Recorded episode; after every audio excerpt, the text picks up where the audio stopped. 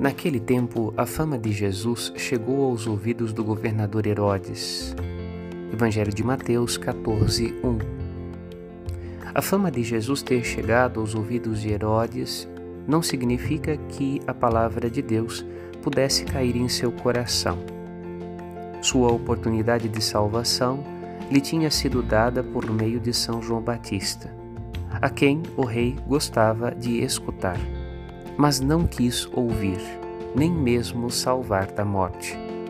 De fato, os senhores deste mundo, homens e mulheres de poder, parecem sempre estar a serviço de si mesmos e de suas próprias concupiscências. Fechados à palavra que salva, não conhecem Jesus. Meditemos. Padre Rodolfo.